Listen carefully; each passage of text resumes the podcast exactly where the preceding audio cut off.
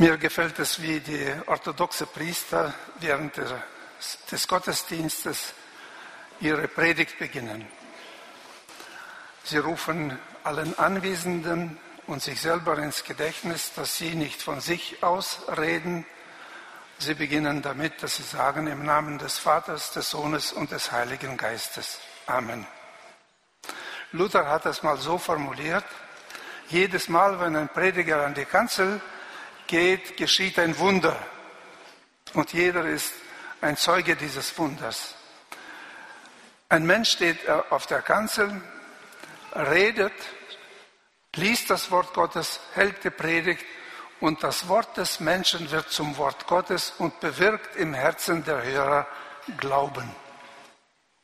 Und das ist meine Hoffnung, dass Gott zu uns heute spricht. Also was sind die vergessenen Schätze des Evangeliums? Was ist eigentlich das Evangelium? Das Erste, also in unserer Gemeinde, wenn ich so fragen würde, könnte ich einfach in die Runde fragen, was kommt euch in Erinnerung als erstes? Was ist zum Beispiel ein Satz aus der Bibel, der zeigt, das ist das Evangelium? Als erstes würde kommen Johannes 3, Vers 16. Denn also hat Gott die Welt geliebt, dass er seinen eingeborenen Sohn gab, damit alle, die an ihn glauben, nicht verloren werden, sondern das ewige Leben haben. Das ist das Evangelium. Das ist wahr. Diese Worte, diese Worte, es ist ja wahrlich die Perle der Heiligen Schrift, sind von keinem Geringeren als Jesus Christus selbst formuliert. Er hat es gesagt. Er hat es gesagt. Das ist das Evangelium. Durch den Glauben an das, was Jesus Christus am Kreuz für uns getan hat, werden wir erlöst. Wir werden zu Kindern Gottes, wenn wir das glauben. Und denen, die ihn ange angenommen haben, werden Kinder Gottes genannt. Und nach den Worten des letzten alttestamentlichen Propheten Johannes des Täufers ist es so, dass wer an den Sohn glaubt, der hat das ewige Leben.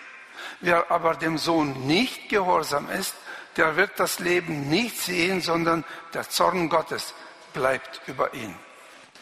Ist das nicht herrlich? Ich meine den ersten Teil des Satzes. Ist das nicht das Evangelium? Das ist das Evangelium. Das ist es.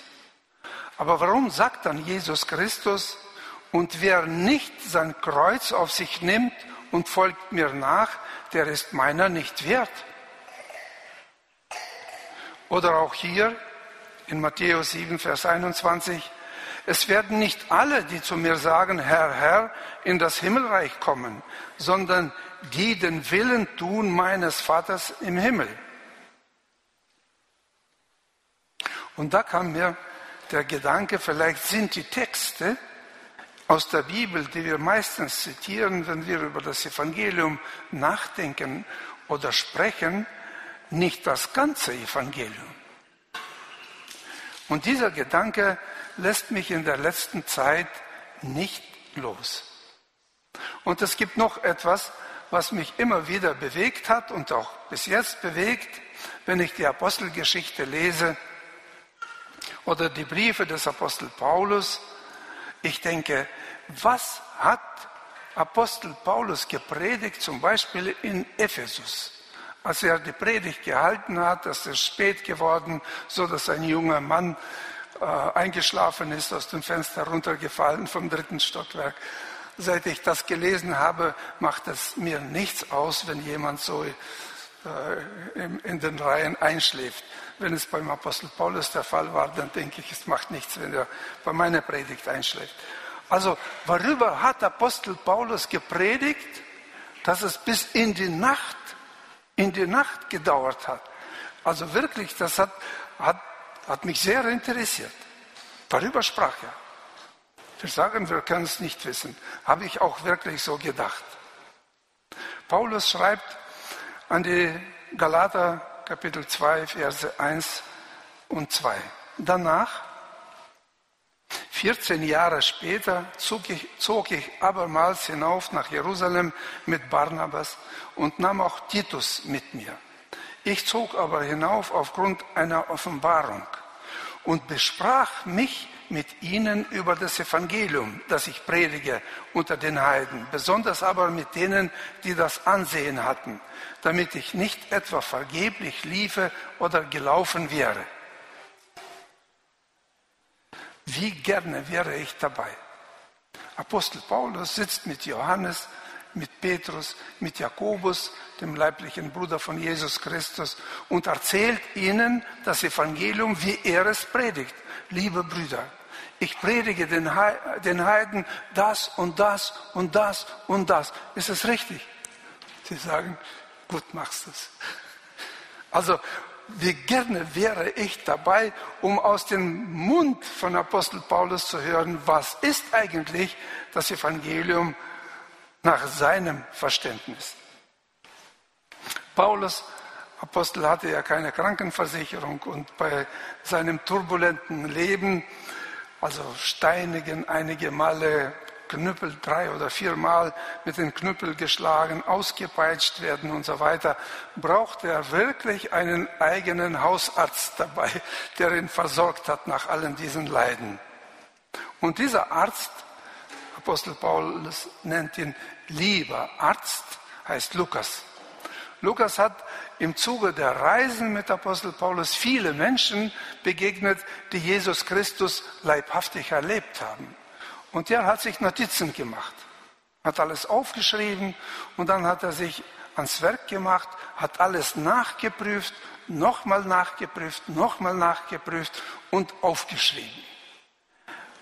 Diese Notizen, die Lukas aufgeschrieben hat, kennen wir als Lukas-Evangelium. Und das sind die geschichtlichen Ereignisse, geschichtliche Ereignisse im Leben von Jesus Christus. Und wenn wir die Briefe des Apostel Paulus lesen, lesen wir die Bedeutung dieser geschichtlichen Tatsachen. Wenn wir Lukas lesen, Jesus Christus ist dahin gegangen, hat das und das gemacht. Oder Jesus Christus ist gelitten, ist gekreuzigt worden, ist begraben worden, ist auferstanden. Und Paulus schreibt in seinen Briefen, was das für uns heute von Bedeutung ist. Er schreibt seine theologischen Einsichten, Argumenten, Vergleiche, Bilder benutzt er. Und dieses Evangelium, wie Apostel Paulus es formuliert, erhielt Paulus direkt von Jesus Christus. Er hat diese Geschichten von Jesus Christus mitbekommen und von Jesus Christus hat er die Bedeutung dieser Geschichten offenbart bekommen. Er schreibt in Galater 1 zum Beispiel, Verse 11 bis 12, denn ich tue euch kund, liebe Brüder, dass das Evangelium, das von mir gepredigt ist, nicht von menschlicher Art ist. Denn ich habe es nicht von einem Menschen empfangen oder gelernt, sondern durch eine Offenbarung Jesu Christi. Also, welche Bedeutung hat für uns Christen zum Beispiel der Tod Jesu Christi? Jesus Christus ist gestorben. Was bedeutet das für uns? Wenn Paulus über den historischen Tod von Jesus Christus sprach, sprach er mit über unseren Tod am Kreuz mit Jesus Christus. Von unserem Tod mit Jesus Christus am Kreuz. Apostel Paulus hat ein neues Wort ausgedacht. Er hat es genannt mitgekreuzigt sein. Mitgekreuzigt sein. Das mitgekreuzigt werden mit Jesus ist ein unabdingbarer Bestandteil des Evangeliums von Jesus Christus in der Predigt von Apostel Paulus. Mit dem Mitgekreuzigtsein wird das Problem, zum Beispiel, so beschreibt es Apostel Paulus, wird das Problem unserer Bindung an das Gesetz gelöst. Es gibt ja ein Problem, wir kennen das. Wir lesen irgendwelche Gebote und denken, ui, ich weiß nicht, wie man es deutsch sagt, Also, ich weiß nicht, was ich jetzt mit mir anfangen soll. Und Paulus sagt, wir sind für das Gesetz am Kreuz gestorben. Wir sind für das Gesetz am Kreuz gestorben. Sonst müssten wir bis ans kleinste Detail das Gesetz einhalten. An das Gesetz ist gelöst. Wir sind für das Gesetz am Kreuz mit Jesus Christus gestorben. Mit dem Mitgekreuzigtsein wird das Problem der Sünde gelöst. Es gibt ja nichts Schlimmeres in dieser Welt als die Sünde. Das ganze Schlamassel auf dieser Erde hat mit der ersten Sünde begonnen. Und es gibt nichts Schlimmeres. Das Problem der Sünde ist am Kreuz gelöst. Wir, wir, wir, du und ich, sind durch den Tod Jesu und unser Mitsterben mit ihm am Kreuz mit Gott versöhnt. Mit dem Mitgekreuzigtsein wird das Problem unserer praktischen täglichen Heiligung gelöst. Wir denken oft, na ja, ich glaube an Jesus Christus, die Gnade Gottes ist so groß, aber es, äh, es verändert sich so wenig in mir. Hier ein böser Gedanke, hier ein Blick, der sich nicht gehört, nicht geziemt oder noch irgendwas. Hier bin ich wieder aufgebraust. Was ist mit mir los? Bin ich eigentlich wiedergeboren oder nicht? Und Apostel Paulus schreibt, dass durch unser praktischen, praktischen praktisches Sterben mit Jesus Christus am Kreuz dieses Problem gelöst ist. Er schreibt es so, wir sind dem Gesetz der Sünde und des Todes weggestorben mit Jesus Christus. Wir sind ja in den Tod Jesu Christi, ich rede mit Christen, in den Tod Jesu Christi hineingetauft worden. Das bekennen wir. Und so ist auch für uns wahr, was Apostel Paulus im zweiten Korintherbrief schreibt. Wir tragen alle Zeit das Sterben Jesu an unserem Leibe, damit auch das Leben Jesu an unserem Leibe offenbar werde. Und mit Paulus bekennen wir bestimmt und laut, weil wir gläubige Menschen sind. Wir wissen ja, dass unser alter Mensch mit ihm gekreuzigt ist, damit der Leib der Sünde vernichtet werde, so dass wir hinfort der Sünde nicht dienen. Die Macht über die Sünde bekommen wir nicht durch Askese, nicht durch den Kampf gegen die Sünde, sondern durch das Mitsterben mit Jesus Christus am Kreuz. Und wir behaupten mit unserem Apostel Paulus ganz kühn, denn ich bin durchs Gesetz, dem Gesetz gestorben, damit ich Gott lebe. Ich bin mit Christus gekreuzigt.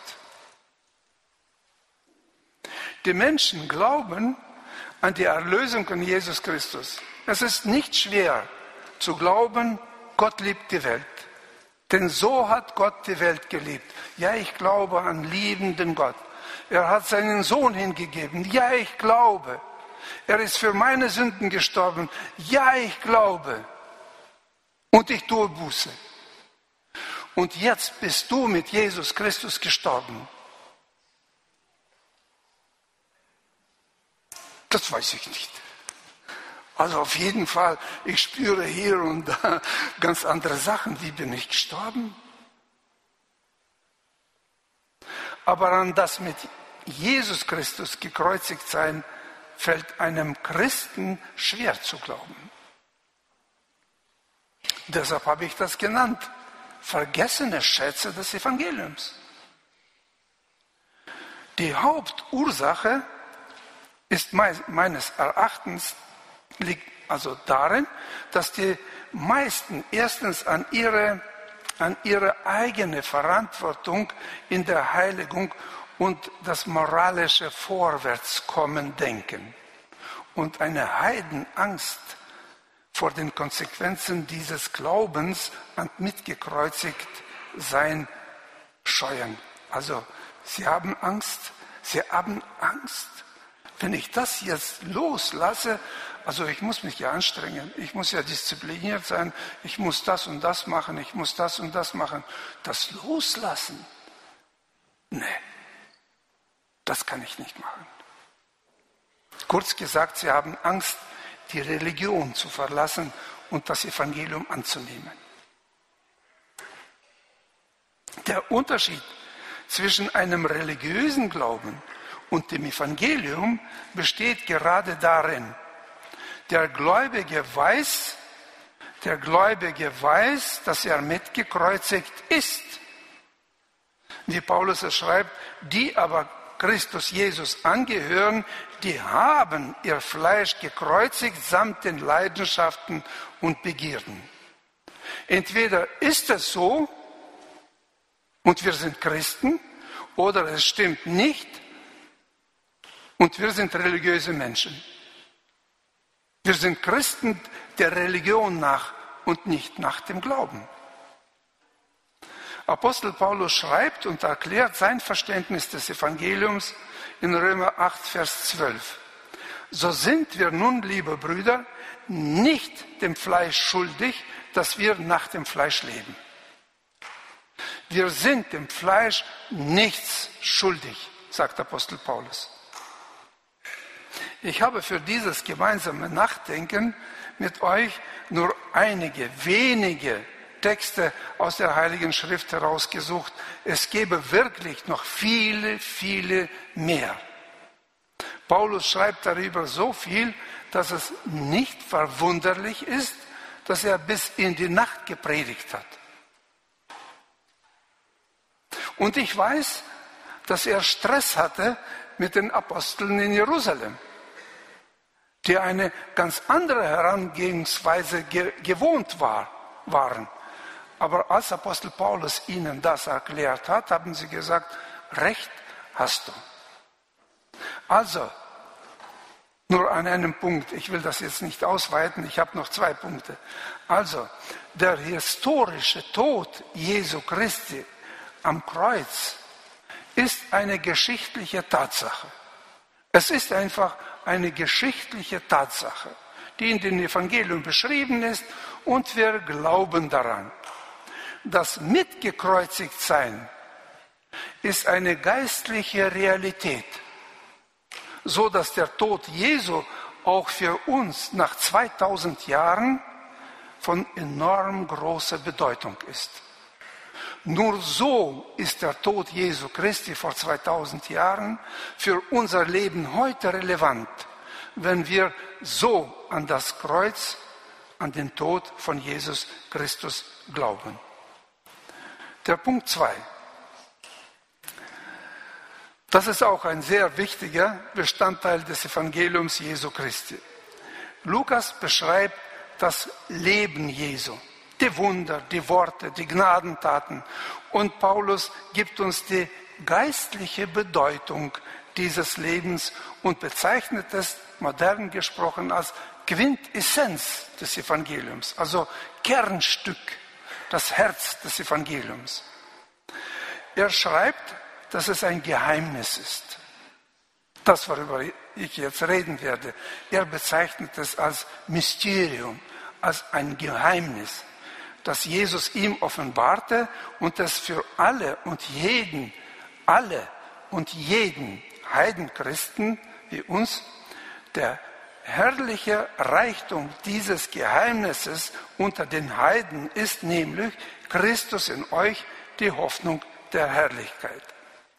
Christus in uns, das was du auch gesagt hast in der Einleitung, das ist der Unterschied zwischen dem Evangelium und jeglicher Art von Religion. Jegliche Art, auch christlichen Religion. Christus in uns ist der Unterschied.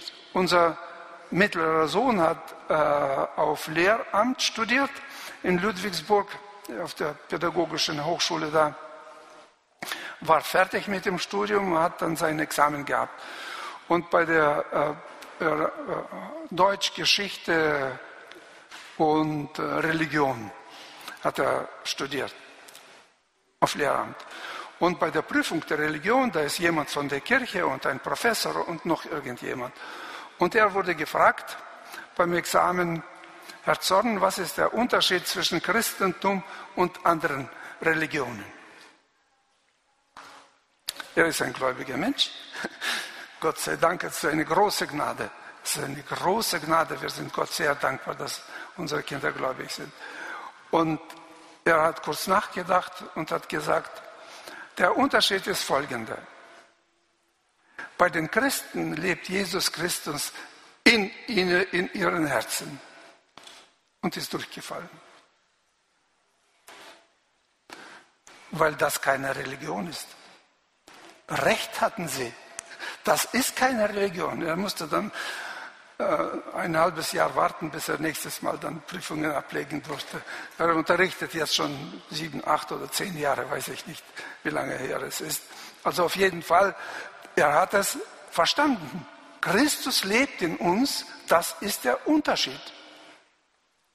Er lebt mit seinem Geist in uns. Und Apostel Paulus behauptet in Römer 8, Vers 9, ihr aber seid nicht fleischlich, sondern geistlich, wenn denn Gottes Geist in euch wohnt.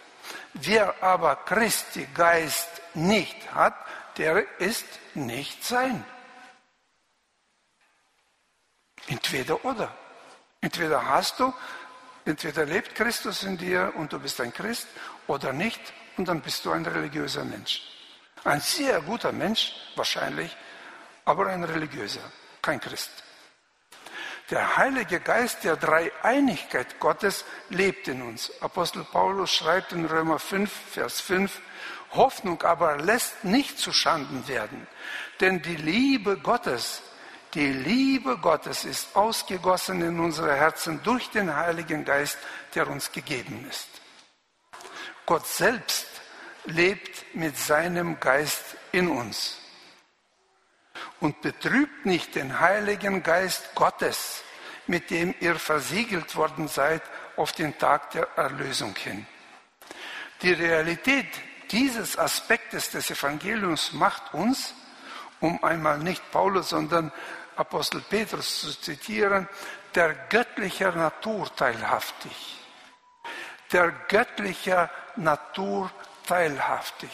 Wir werden der göttlicher Natur teilhaftig.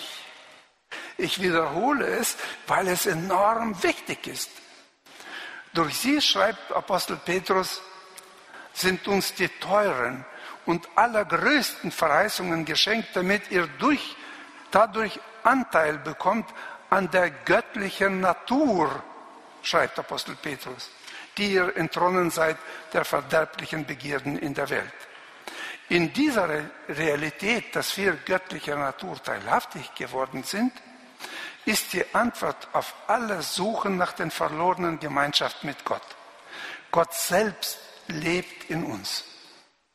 Du hast mich gefragt, hast mich am falschen Fuß äh, erwischt, hast mich gefragt, was ist deine Vorstellung vom Evangelium vor 40 Jahren und jetzt?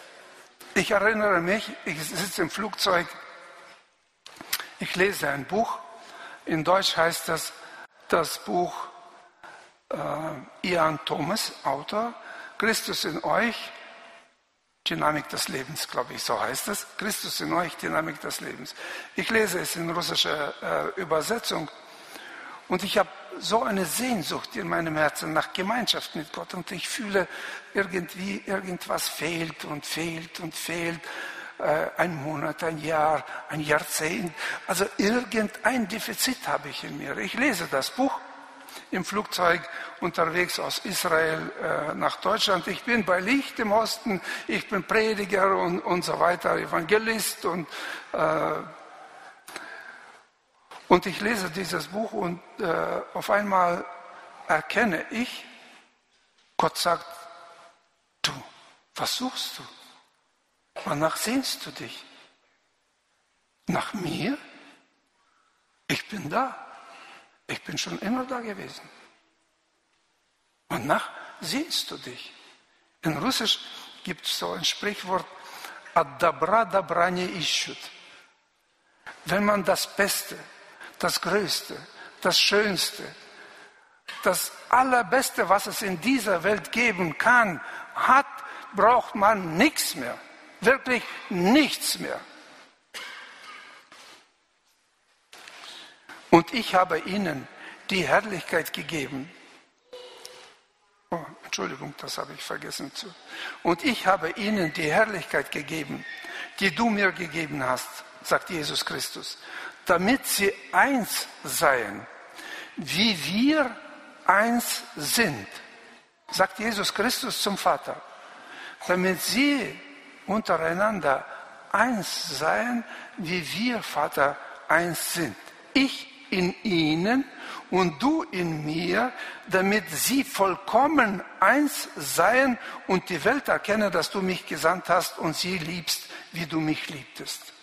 Wir haben eine Art Gemeinschaft mit Jesus Christus, wie Jesus Christus mit dem Vater. Vollkommene Gemeinschaft. Absolut vollkommene Gemeinschaft. Und diese Gemeinschaft, dadurch, dass Jesus Christus uns in uns lebt, haben wir miteinander. Das ist das Wunder der Gemeinde in dieser Welt. Dieses Einssein in Jesus Christus macht uns eins miteinander. Das ist das Wunder der Gemeinden. Durch die Realität dieses Evangeliums werden wir erst recht zur Gemeinde Gottes, wie es Apostel Paulus schreibt in 1. Korinther 12, Vers 13. Denn wir sind durch einen Geist alle zu einem Leib getauft. Wir seien Juden oder Griechen, Sklaven oder Freie und sind alle mit einem Geist getränkt. Diese Wahrheit des Evangeliums Christus in uns ist ein wichtiger und unverzichtbarer Teil der Verkündigung des Evangeliums. Und nicht so, als ob es selbstverständlich wäre, ja, das, das nehmen wir als gegeben an. Nein, das ist der Kern der Verkündigung, das, der Kern des Glaubens, das Fundament, der bleibende Inhalt jeder Predigt des Evangeliums. Warum ist es so wichtig? Warum reicht es nicht aus, nur über den Tod Jesu für unsere Schuld zu predigen? Warum? Warum reicht es nicht aus? Weil Apostel Paulus schreibt in Römer 5, Vers 10, denn wenn wir mit Gott versöhnt worden sind durch den Tod seines Sohnes, als wir noch Feinde waren, um wie viel mehr werden wir selig werden durch sein Leben, nachdem wir nun versöhnt sind. Wir werden nicht durch das Sterben am Kreuz gerettet. Nein, durch das Sterben am Kreuz von Jesus Christus sind wir mit Gott versöhnt. Gott hat in Jesus Christus die ganze Welt mit sich versöhnt. Alle Menschen, er rechnet den Menschen ihre Vertretungen nicht mehr an. Gerettet werden wir durch sein Leben in uns, sagt Apostel Paulus. Das ist die Umsetzung der Realität des Lebens Jesus Christus, Jesu Christi in unserem Leben. Zu predigen, ohne darüber zu sprechen, macht die Verkündigung des Evangeliums einseitig. Jesus Christus starb für dich. Schau, wie er leidet. Das sind deine Sünden, die ihn gekreuzigt haben. Tut es leid? Ja, es tut mir furchtbar leid. Das ist wahr. Wir heulen, tun Buße, bitten um Vergebung, danken Gott für die Vergebung der Sünden. Und in einer Woche sind wir da, wo wir waren. Was ist mit uns passiert? Warum klappt es in unserem Leben nicht? weil das Sterben am Kreuz nicht das ganze Evangelium ist. Sein Leben in uns ist der Kernstück des Evangeliums, die Quintessenz des Evangeliums. Durch das Leben Christi in uns sind wir gerettet. Das ist nur ein kleines Beispiel. Wie früher äh, hat man Kohle aus den Kohlengruben durch so äh, kleine Karren, die auf den Schienen äh, hin und her gefahren wurden. Und Pferde standen da und haben so ein, ich weiß nicht, wie das Deutsch heißt, Wort. Ich weiß nicht, wie das heißt. Also die sind eingespannt und dann gehen sie so im Kreis und drehen, drehen und unten ist so, so eine Trommel und die, die, die Wagen da mit Kohle kommen hoch und runter, hoch und runter. Und wenn die Pferde alt sind und schwach geworden sind, hat man sie freigelassen. Man konnte sie auch nicht mehr verwenden für Seife oder irgendwas. Alte Gäule hat man freigelassen. Und sie in der Freiheit, auf der Wiese, fressen sie das Gras so im Kreis. Sie sind längst frei. Sie können gehen, wohin sie wollen. Sie fressen das Gras so im Kreis, so im Kreis. Wenn wir Jesus Christus, sein Sterben am Kreuz für unsere Sünden, Gott sei Dank, dass er es gemacht hat. Wir beten ihn an, das ist Ausdruck seiner Liebe. So hat Gott die Welt geliebt, dass er seinen Sohn gegeben hat für uns. Wir nehmen das an. Im Glauben nehmen wir das an. Und sein Leben nicht annehmen, sind wir wie diese blinde Pferde. Jesus Christus lebt in uns. Sein Leben sein Leben ist das Leben, das wir leben.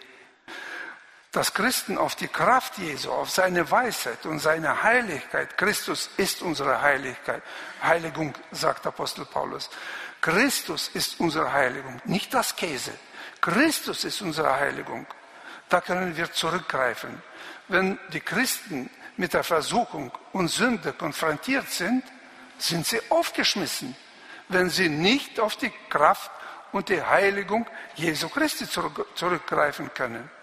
Das Leben Christi in uns ist wirklich keine Mystik. Das ist nicht vorbehalten irgendwelchen frommen, irgendwelchen herausragenden. Nein, das ist für jeden Christen so gedacht. Das ist das Evangelium, das Apostel Paulus gepredigt hat. Überall, überall, unter Monate, Jahre damit verbracht, damit die Christen das Evangelium ergreifen, im Leben praktizieren, auch Älteste bekommen, die das ihnen dann dabei helfen. Der dritte, ich komme zum dritten Punkt. Das ist nicht weniger wichtig. Der dritte Aspekt des Evangeliums, der auch in so eine verstaubte Ecke der Theologen verdrängt wird. Das ist die uns verwandelnde, mächtige Kraft des Evangeliums. Lukas schreibt über die Zeichen und Wunder, die Jesus Christus getan hat. Was für eine Bedeutung haben diese Zeichen und Wunder, diese übernatürliche Macht Jesu Christi für uns heute? Was ist jetzt besonders populär bei Christen? Also ich habe nachgeschaut, könnt ihr auch machen, bei den Büch christlichen Buchhandlungen zum Beispiel. Willst du Herr über deinen Zorn werden? Klasse Buch. Willst du eine gute Familie haben? Da gibt es eine Seminarreihe.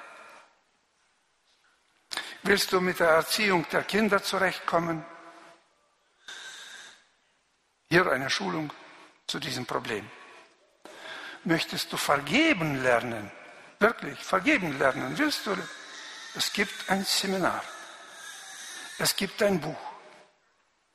Wir laden dich ein zu einer, zu einer Tagung oder wie heißt das, der Freizeit, bei der da darum gehen wird und wir werden dir beibringen, wie du den Menschen vergeben kannst.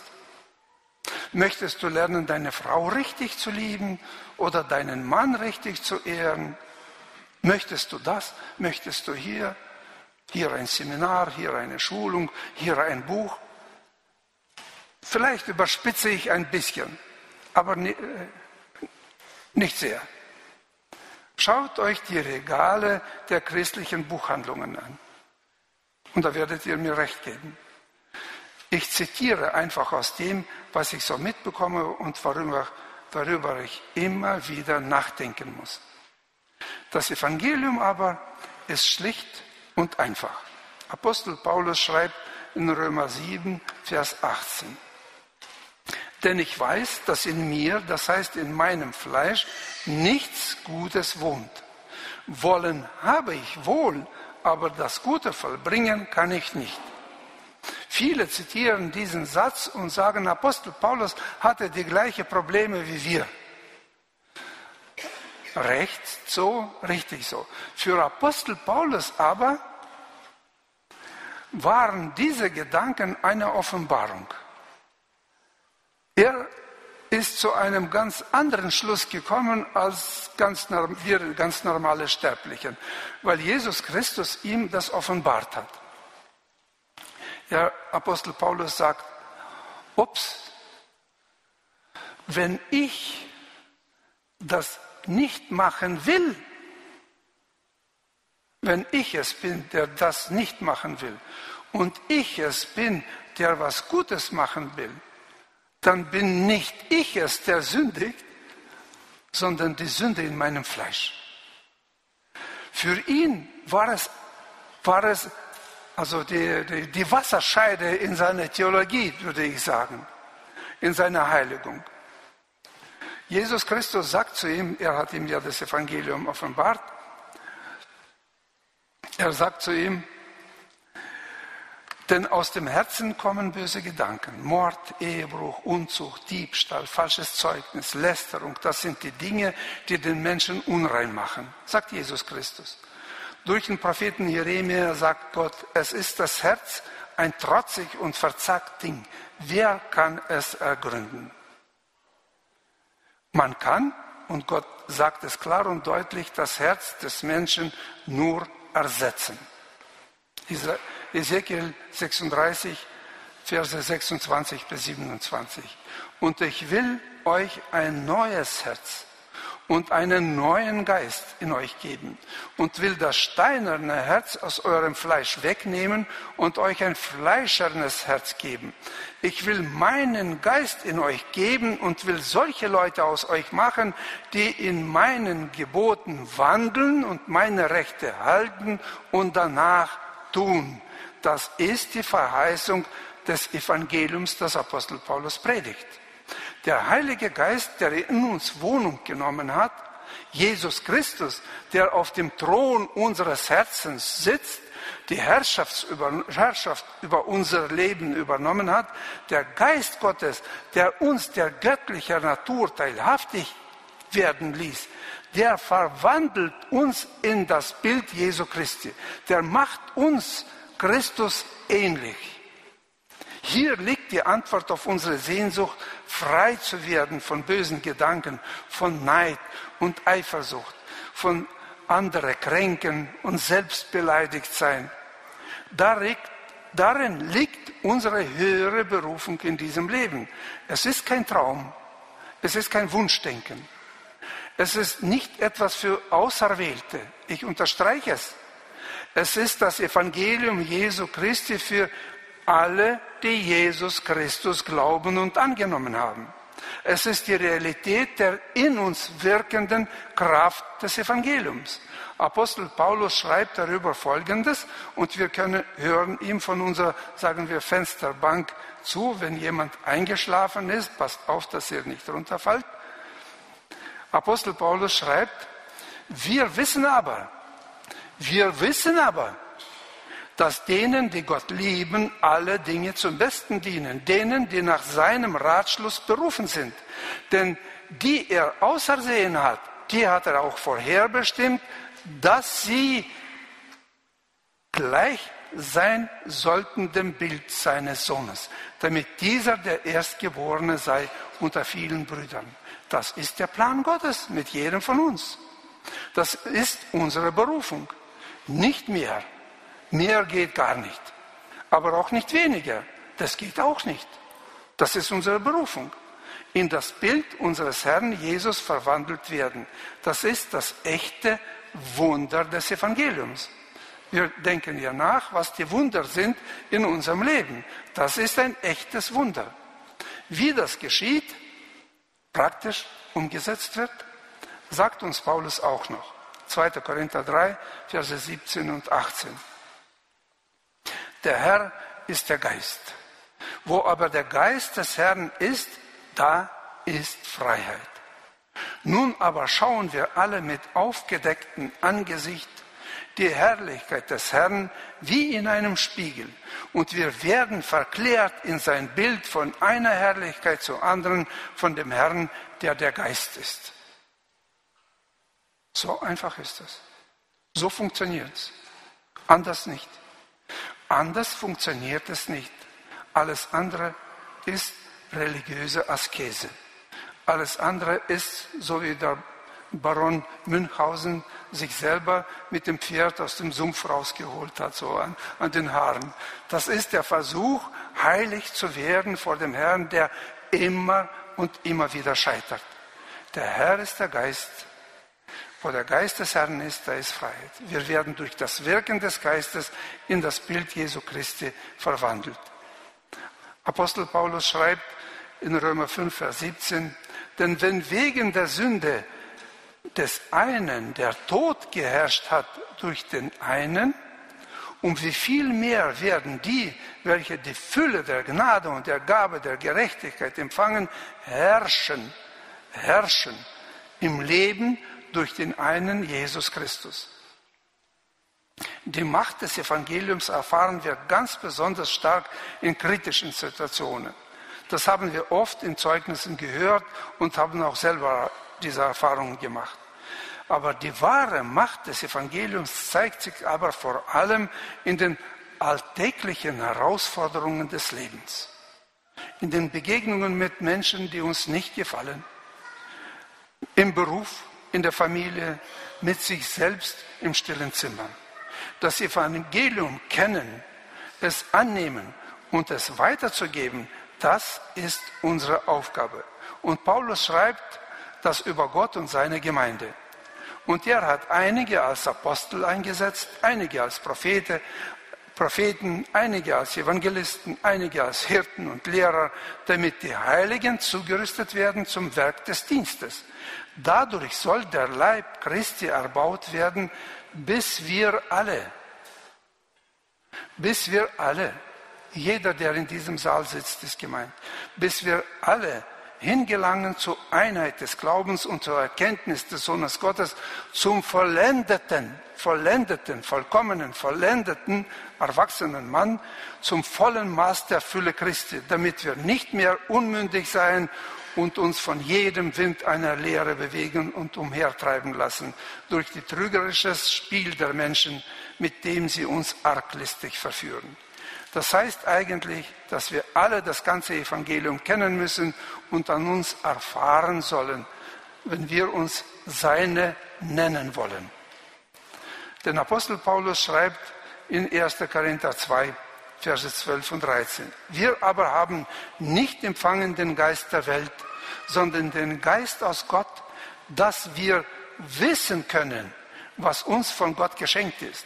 Und davon reden wir auch nicht mit Worten, wie sie menschliche Weisheit lehren kann, sondern mit Worten, die der Geist lehrt und deuten geistliche Dinge für geistliche Menschen. Das ganze Evangelium gehört seiner ganzen Gemeinde, jedem Mitglied und die ganze Welt soll es hören und sehen. Kleines Resümee. Wie wird es praktisch für uns? Wie können wir diese Schätze, von denen nur wenigen wir heute gesprochen haben, persönlich in Anspruch nehmen? Gibt es einen anderen Weg als Glauben? Wir dürfen es glauben und wissen, sagt die Heilige Schrift, weil Gott es uns offenbart hat. Wir dürfen das Evangelium annehmen, weil Gott in Christus unsere Schuld auf sich genommen hat und uns mit sich selber versöhnt hat. Wir sind erlöst. Wir sind erlöst. Das, das Wort erlöst bedeutet im Griechischen den Sklaven freikaufen. Wir sind Freie. Wir sind weder dem Gesetz noch Sünde noch dem Fleisch etwas schuldig. Wir sind frei. Denn Gott war in Christus und versöhnte die Welt mit sich selber und rechnete ihnen ihre Sünden nicht zu und hat unter uns aufgerichtet das Wort von der Versöhnung.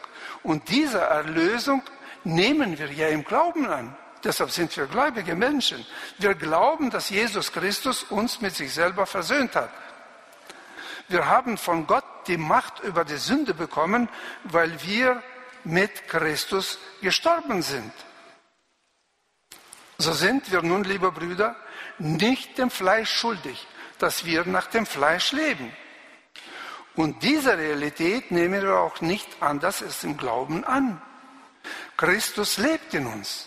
Das ist das Geheimnis unseres Sieges über die Sünde, über die Welt und über den Teufel. In Johannes 4, 1. Johannes 4, Vers 4 lesen wir, ihr seid aus Gott Kinder und habt sie überwunden, weil der, welcher in euch ist, größer ist als der, welcher in der Welt ist. Wir stehen nicht auf einem verlorenen Posten. Wir sind die Sieger. Und wie wird das für uns zur Realität? Durch den Glauben. Wir nehmen es einfach im Glauben an. Und der in uns lebende Geist Gottes gestaltet uns neu. Er lebt in uns mit all seiner verwandelnden Kraft und Macht. Durch sein Wirken in uns werden wir in das Bild Jesu Christi verwandelt. Diese Verwandlung geschieht in uns durch das Wirken des in uns lebenden und wirkenden Heiligen Geistes, weil wir ihm und seinem Wort glauben, weil wir ihm und seinem Wort glauben, weil wir ihm und seinem Wort einfach glauben und Gemeinschaft mit Jesus und seiner Gemeinde pflegen. Vertrauen wir uns ihm an. Das ist das Evangelium Jesu Christi, das wir glauben, erfahren, bezeugen und predigen dürfen. Amen. Wir stehen auf zum Gebet. Wir danken dir, Herr Jesus Christus, dass du in die Welt gekommen bist. Hast du es mit dem Vater versöhnt? Uns Sünder hast du geliebt. Und wir verstehen, dass wir nichts verdient haben. Das ist pure Gnade. Wir danken dir, dass du ans Kreuz gegangen bist um unsere Sünden willen. Wir glauben, dass du unsere Sünden auf dich genommen hast und für uns gestorben bist. Wir bekennen das. Wir danken dir, dass du uns wiedergeboren hast zu einer lebendigen Hoffnung, dass du in uns Wohnung genommen hast und dass du an uns arbeitest und dass du uns in dein Bild verwandelst. Wir danken dir für das Wunder deiner Gemeinde, für die Einheit, die du uns in dir geschenkt hast für diese Zeit, in der wir leben und für die Ewigkeit. Amen.